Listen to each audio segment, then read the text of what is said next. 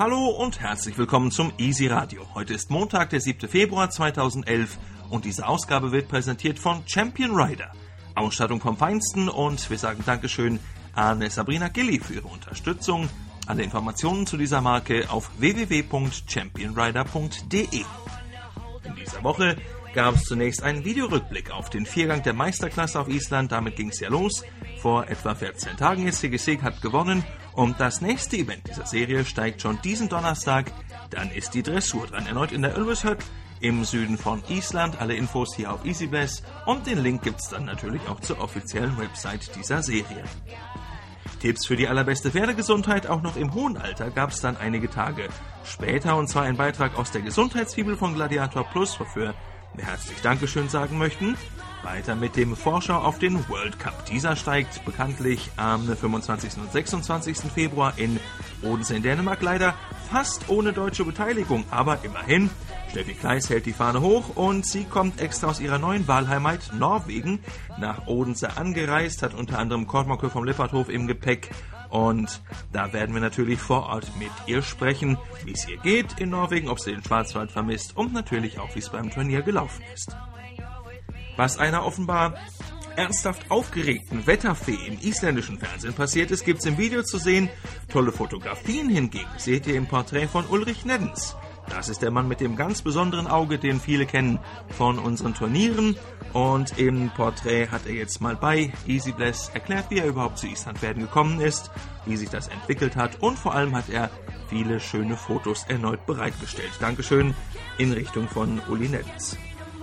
EasyBless hat dann in Österreich nachgefragt, was denn mit der Platzsituation, Sitzplatzsituation bei der Weltmeisterschaft los ist. Und dort gab es dann die Klarstellung seitens des Organisationsteams. Ab sofort also freie Platzwahl für alle. Das ist das Prinzip, nachdem jetzt die Tickets vergeben werden. Infos zur Weltmeisterschaft insgesamt auf www.islandpferde-wm.at. Viele Moden und kurzlebige Trends hat Ulu Becker in mehr als vier Jahrzehnten mit dem Islandpferd überdauert und dass sie selbst immer noch in ist und all diese Dinge tatsächlich hinter sich gelassen hat und immer noch das richtig kann, das attestierten ihr auf jeden Fall die Teilnehmer ihres Kurses in der Sagereitschule Felsalbtal. Die waren ganz begeistert und was genau sie lernten von der jung gebliebenen Altmeisterin, so stand es auch bei Easy Bless, das könnt ihr jetzt nachlesen. Erst wenige Tage im Amt, da stellte sich die neue Jugendleiterin des IPZV, Kirsten Schuster, schon in Fragen von EasyBless. Und Kirsten möchte einerseits natürlich an die gute Arbeit von ihrem Amtsvorgänger Carsten Eckhardt anknüpfen. Andererseits hat sie auch äh, einige neue Ideen und Impulse im Gepäck. Und darauf dürfen wir uns natürlich freuen. Das Interview mit ihr jetzt auf der Website.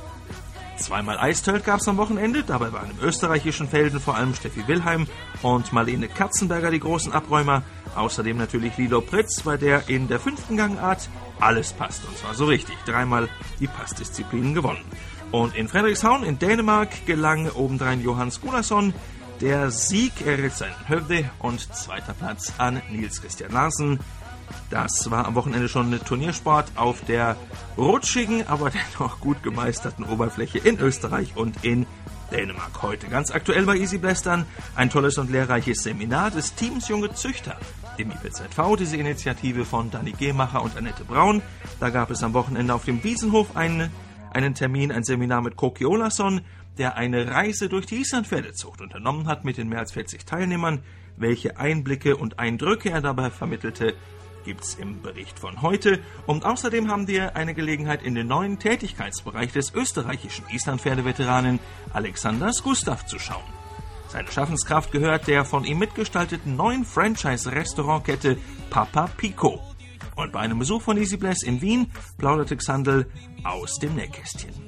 Was treibt denn einen Island-Pferdemann zu Papa Pico? Die Antwort ist sehr vielschichtig, was, weil es einfach sehr viele Gründe sind. Äh, erstens hat es einmal sehr wenig zu tun mit den Islandpferden an sich, muss ich vorausschicken. Ähm, zweitens ist es so, dass ich ja Zeit meines Lebens, also mit 18 schon begonnen habe, bei einem der größten Fastfood-Unternehmen der Welt, darf ich sagen, wer es ist? Die mit dem großen genau, roten, äh, goldenen M. M ja. ja, genau. Ja, genau. Äh, begonnen habe zu arbeiten dann äh, nach über 20 Jahren gewechselt habe in eine Kaffeekette Testarossa und dann die letzten drei Jahre bei Vapiano die Expansion vorangetrieben habe und immer verantwortlich war für allerhand und aller Herren Länder. Bei Vapiano war es jetzt sogar Asien und Arabien, also wirklich exotische Dinge, die wir da aufgestellt haben. Und irgendwann, irgendwann macht sich die Sehnsucht breit nach was Eigenem und auch ein bisschen zu Hause sein, Sesshaften. Äh, auch ein bisschen darauf, dass man all das Gelernte, was man die letzten 30 Jahre oder 20 so äh, gesehen, gehört und gelernt hat, irgendwo auch umzusetzen. Und äh, wie es der Zufall so will und man wartet dann scheinbar nur mehr unbewusst auf die richtige Gelegenheit, äh, ist es eben gekommen, dass ich mit einem Bekannten von mir, mit dem Harald Zücker, mit dem ich bei McDonalds schon lange zusammengearbeitet habe, äh, er mich angerufen hat und gesagt hat, du, ich habe da was gebaut, schau dir das einmal an, das könnte interessant sein. Und wie gesagt, zu der Zeit hat alles zusammengepasst. Ich kam von einer längeren Asien-Arabien-Tour, Tournee zurück. Ähm, habe das gesehen und habe mir gedacht, eigentlich könnte man was draus machen, wenn man sich anstrengt und ein bisschen den Grips hineinwirft und auch das Gesehene und Gehörte mhm. in die Waagschale, und die ist ja nicht unerheblich, äh, hineinwirft. Und das haben wir jetzt gemacht. Und dabei ist eben was herausgekommen, wo du jetzt sitzt und es hoffentlich genießen kannst. Was gibt es denn dann bei Papa Pico zu erleben? Äh, eine ganze Erlebniswelt, würde ich jetzt sagen, wenn ich vom Marketing wäre. Aber nachdem ich nur ein einfacher Gastronom bin, ist es so, dass es äh, sich in drei Bereiche aufgliedert. Erstens ist einmal die Architektur sehr, sehr schön gehalten. Äh, von außen ähnelt es einem McDonalds Drive-Thru, nur eleganter, wenn ich das so salopp formuliere einmal. Äh, es heißt, es hat also einmal einen Drive.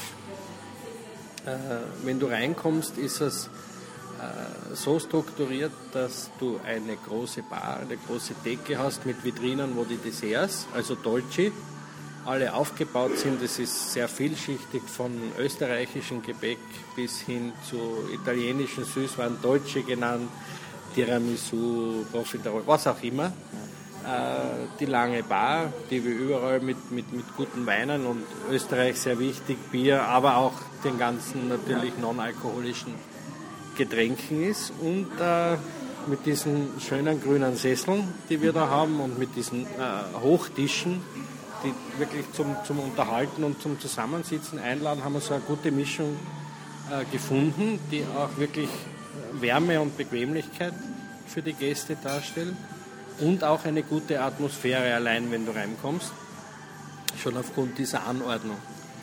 Ähm, die Geschichte, die sich dahinter verbirgt, ist einfach viel Licht, viel Holz, viel Wärme. Ja. Das Food-Angebot ist mediterran, würde ich jetzt einmal so sagen. Es sind äh, kalte mediterrane Speisen, Antipasti, so wie Tramezzini oder Panini. Es sind Pasta, verschiedenste Sorten und Pizza, verschiedenste Sorten. Und äh, diese werden extra in Italien gemacht für uns, handgemacht äh, und werden hier zubereitet. Wir haben auch vom, vom Equipment, äh, wir haben den Cupone Pizzaofen, das ist einer der besten Pizzaofen, die es gibt. Also wir schauen schon, dass wir auch dieses rundherum gut verpacken. Wir haben was für Österreich wichtig ist, zum Beispiel eine eigene Schlagoversmaschine. In Deutschland Sahneautomat oder wie heißt das dort? Und äh, also von allem wirklich nur das, wo wir qualitativ hochwertig überzeugen können. Was wichtig ist, ich will nirgends der Beste sein. Ich will weder die beste Pizza, noch den besten Salat, noch den besten was auch immer oder das beste Bier, sondern oder den besten Wein. Kann ich nicht, interessiert mich auch nicht. Ich will einfach nur überall sehr gut sein. Ja, weil sonst müsste ich mich spezialisieren und vergleichen. Und das will ich gar nicht. Wir will dem Gast einfach nur ein Rundherum-Erlebnis bieten.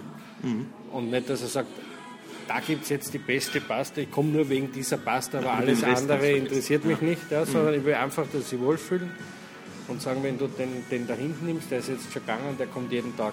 Mhm. Also wir haben Stammgäste, die vom ersten Tag, also jetzt drei Tage schon, jeden Tag kommen, aber was aber auch was, was, was sehr bemerkenswertes ist. Also diese, diese Stammkneipe scheint zu funktionieren und ich bin auch schon jeden Tag. Sehr gut.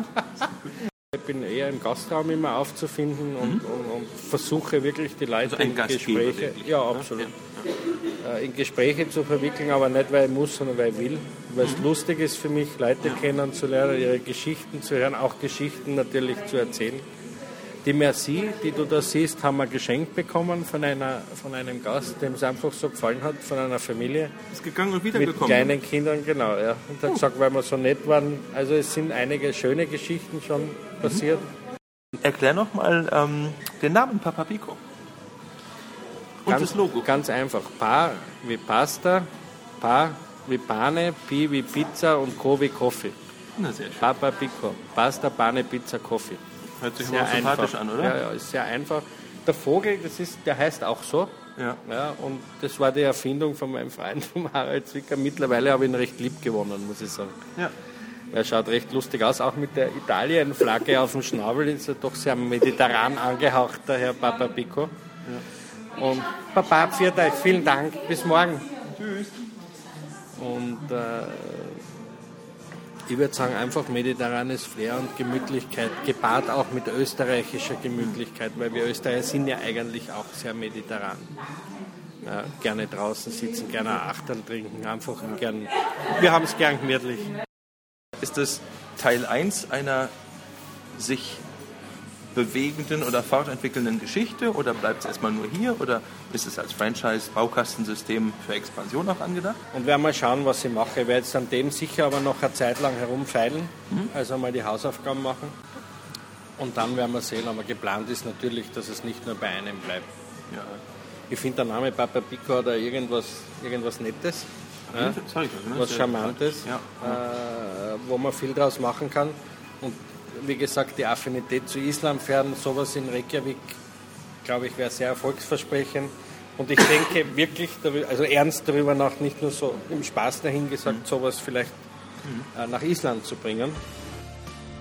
Ja, und für all die verschiedenen Pläne von Alexanders Gustav wünscht ihm Easy Bless natürlich alles Gute, aber auf jeden Fall sehen wir ihn in dieser Saison reichlich häufig wieder in Deutschland, in Dänemark im Richteinsatz und er hat auch sich schon fest vorgenommen, das eine oder andere Geiginger Kepney aktiv wieder mitzubestreiten als Reiter. Also, alles Gute Richtung Österreich an Xandl und hier noch die letzte Info für diese Woche. Es wird in den nächsten Tagen die Zuchtzeitschrift erscheinen, Islandpferdezucht, so auch ganz schlicht und ergreifend der Titel dieser Publikation aus dem Igelsburg Verlag. Und Carola Kokowski und Klaus Ohneberg, die beiden Herausgeber, haben jetzt schon von UPS die Ankündigung erhalten, dass ca. 3,2 Tonnen Papier, bedruckt natürlich, auf dem Weg zu Ihnen sind und wir sind gespannt. Also ein paar Tage noch Geduld, dann erscheint die neue Zeitschrift Island Pferdezucht. Das war's, sehr ausgiebig in dieser Woche. Herzlichen Dank fürs Zuhören, alles Gute und bis bald. Bless.